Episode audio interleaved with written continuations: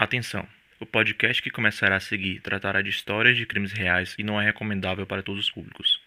Os fatos relatados foram retirados de autos processuais, reportagens feitas à época do caso, relatos de testemunhas ou de pessoas que conhecem ou conheciam os envolvidos.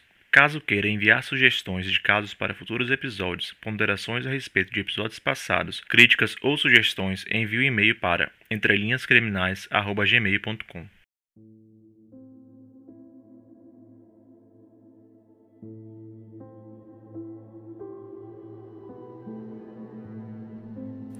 Seja bem-vindo a mais um episódio de Casos Isolados, um dos quadros do Entre Linhas Criminais, um podcast do gênero True Crime em formato storytelling.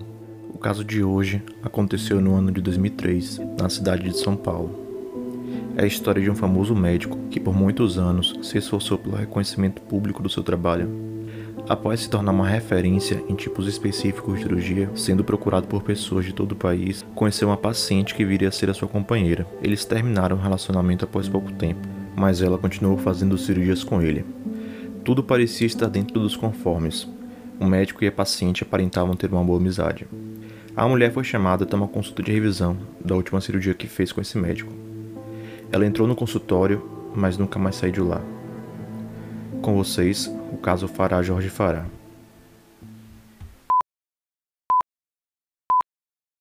O número de cirurgias plásticas com fins estéticos cresceu no Brasil.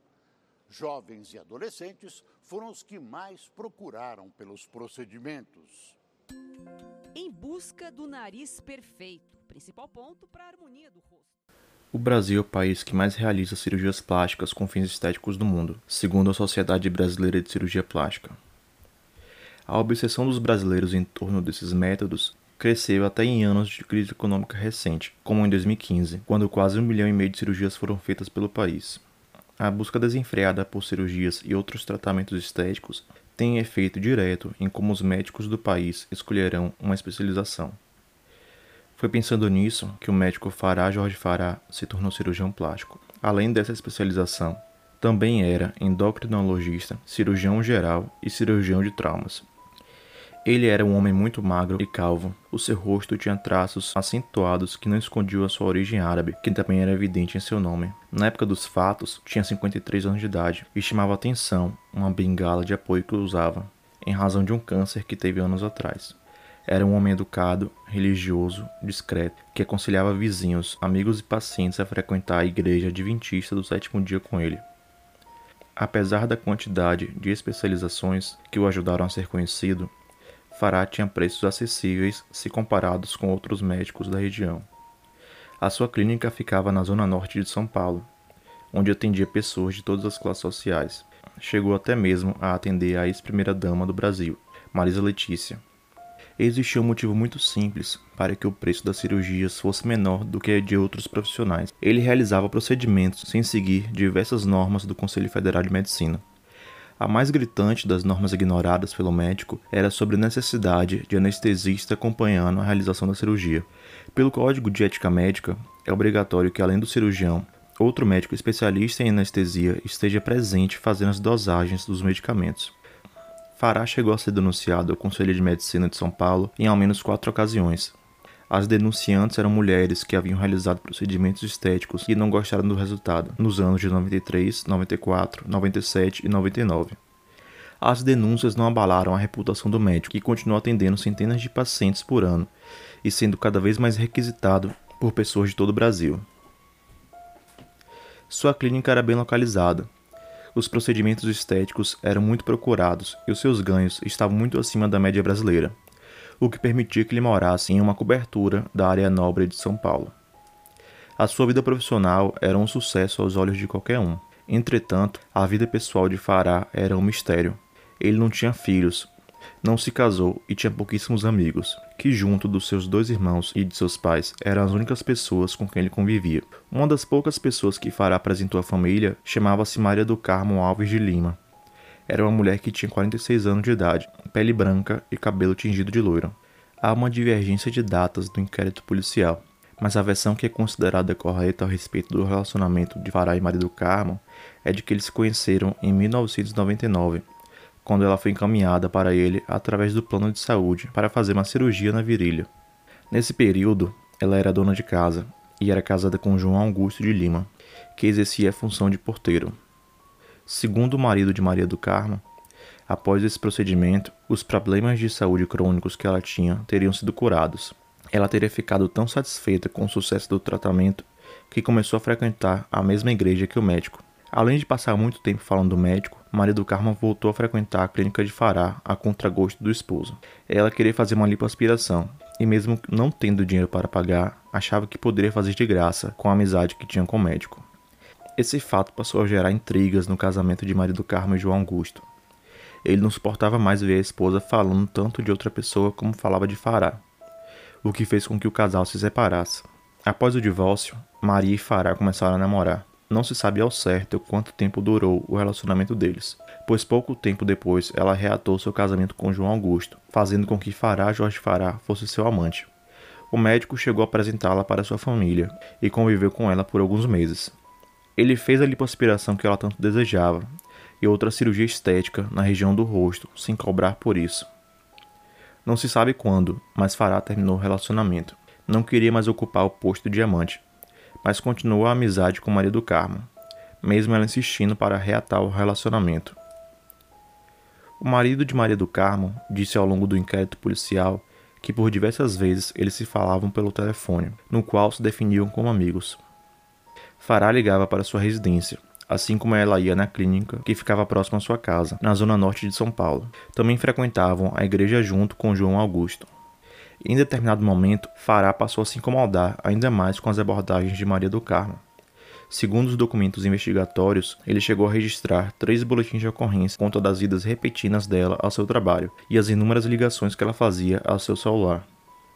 Em um único dia, ela chegou a ligar 756 vezes para o médico através do seu telefone celular ou do seu telefone pessoal de casa. No dia 24 de janeiro de 2003, uma quinta-feira, Maria compareceu ao consultório do médico no início da noite. Então Fará liberou as três funcionárias que trabalhavam na clínica e entrou na sala com Maria do Carmo. Segundo o depoimento dado por Fará, no final do mês de janeiro de 2003, ela teria entrado em seu consultório e teria o atacado com uma faca. Como meio de defesa, ele teria empurrado contra a parede com a bengala que usava para se locomover. Ela bateu a cabeça e caiu desmaiada no chão. Foi quando Fará Jorge Fará acedou com uma alta dose de dormonide, um medicamento utilizado somente em casos graves de insônia.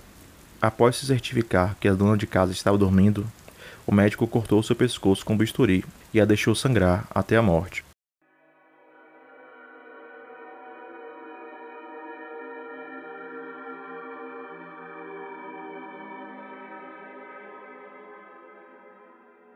De acordo com a análise dos peritos, Maria do Carmo poderia ter sido esfaqueado no pescoço e depois arrastada para a sala de cirurgia da clínica. Fará voltou para casa, que ficava a poucos quarteirões, guardou o carro e depois de quatro horas retornou à clínica, onde permaneceu por toda a madrugada, esquartejando a vítima. Com os instrumentos cirúrgicos, o corpo de Maria do Carmo foi dissecado e a pele de parte do rosto, do tórax e das pontas dos dedos dos pés e das mãos foram retirados.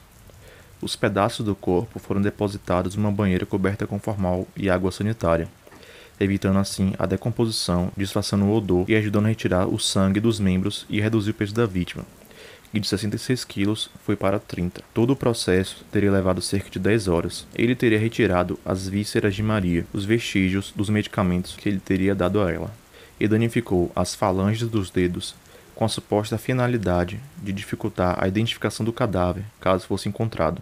Na madrugada do crime, o marido de Maria do Carmo, João Augusto Lima, foi até a delegacia para registrar um boletim de ocorrência pelo desaparecimento da sua esposa.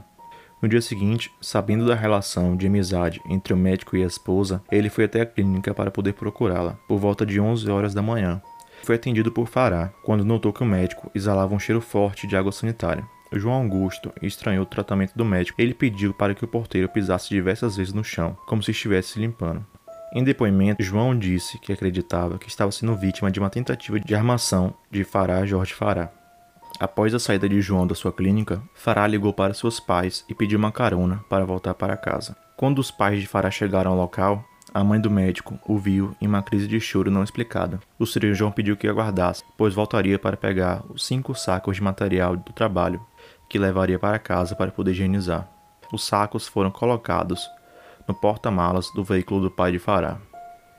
Fará passou a tarde toda com seus pais e retornou ao final do dia para seu apartamento, quando transferiu os sacos de lixo preto para o próprio carro. Na tarde de domingo, no dia 26 de janeiro de 2003, Fará se internou na clínica psiquiátrica Granja Julieta, na zona sul de São Paulo. A sobrinha foi visitá-lo e ele conversou o crime, alegando que teria feito uma grande besteira, entregando as chaves do carro para que ela pudesse encontrar o corpo. Tânia Maria foi até o prédio do tio, mas quando sentiu o cheiro forte que saiu do porta-malas, decidiu procurar a polícia. Os policiais encontraram os sacos com os pedaços do corpo de Maria do Carmo, sem as mãos e as vísceras da vítima. Na segunda-feira seguinte, a notícia já estaria espalhada por todos os jornais do país.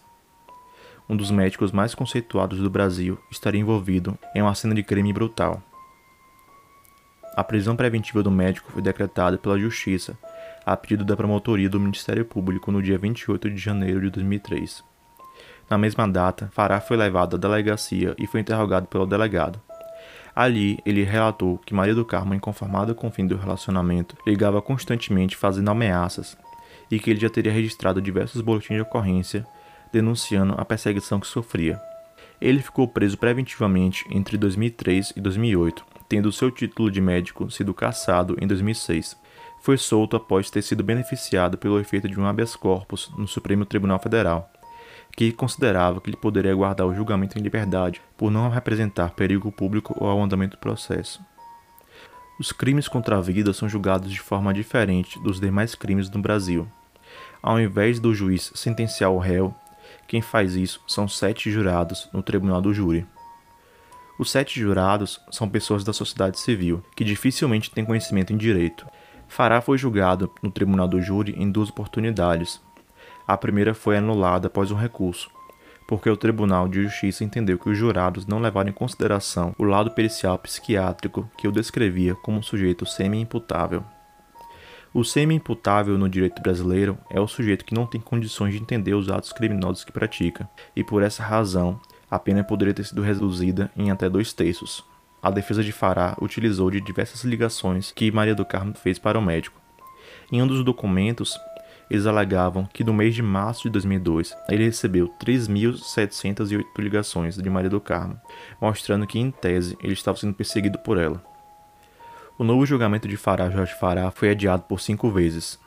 Já com 64 anos, o ex-médico foi levado ao banco dos réus em 12 de abril de 2014, no Fórum Criminal da Barra Funda.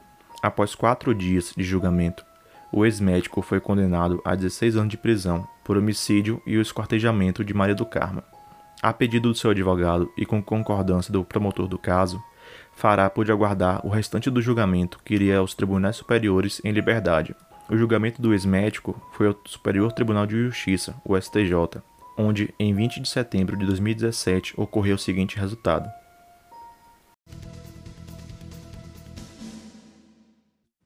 O Superior Tribunal de Justiça decidiu pela execução imediata da pena do médico Fará Jorge Fará, condenado por homicídio duplamente qualificado.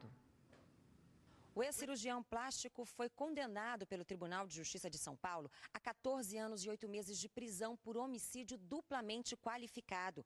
O crime foi em 2003 e desde 2007 Fará Jorge Fará aguardava a conclusão do processo em liberdade. Mas ontem os ministros da sexta turma aqui do Superior Tribunal de Justiça determinaram a execução imediata da pena, atendendo um pedido do Ministério Público. O julgamento a Polícia Civil chegou à casa de Fará por volta de 6 da manhã para cumprir o mandato de prisão. Os policiais tocaram por diversas vezes na casa do ex-médico, mas não foram atendidos. Resolveram então arrombar a porta, mas foram surpreendidos com o que encontraram. Não se tratava de uma fuga, muito pelo contrário. O médico monstro Fará Jorge Fará está sendo retirado. O corpo dele é retirado dessa casa em São Paulo. Ele teria tirado a própria vida. E segundo uma testemunha, ele só estaria esperando o momento. Tudo teria sido armado. Ele teria modificado.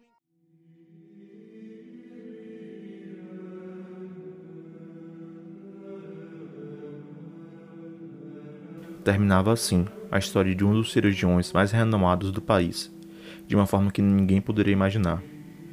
Ele estragou sozinho tudo o que conquistou praticando um crime chocante, com diversos detalhes macabros e que até hoje é relembrado pelo grau de crueldade. Apesar de diversos indícios de que Farah tinha problemas mentais, a cena que foi encontrada em sua morte deixou a vizinhança completamente transtornada. Prendeu a todos com o seguinte cenário. Assim que os policiais entraram, eles encontraram Fará Jorge Fará deitado na cama, com um corte profundo na perna, e uma equipe médica tentou socorrer o médico, mas ele já estava morto. O delegado acredita que Fará Jorge Fará usou um bisturi para se matar. Segundo o policial, ele criou um ritual para morrer. Colocou uma música, uma música de terror, se vestiu com roupa de mulheres, colocou inclusive seios, uma roupa uma roupa feminina e acabou com adotando, ou seja, acabou se suicidando. Ele pegou provavelmente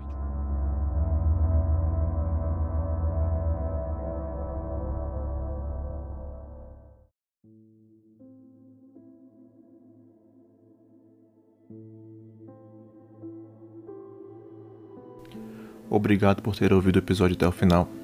Espero que você tenha gostado. Se você estiver ouvindo pelo YouTube, peço que deixe um gostei no vídeo e se inscreva no canal. O podcast também estará disponível no Spotify. Se possível, divulgue o trabalho para mais amigos, pois ajudará o podcast a crescer e permitirá trazer casos maiores com a ajuda de mais pessoas. Até o próximo episódio.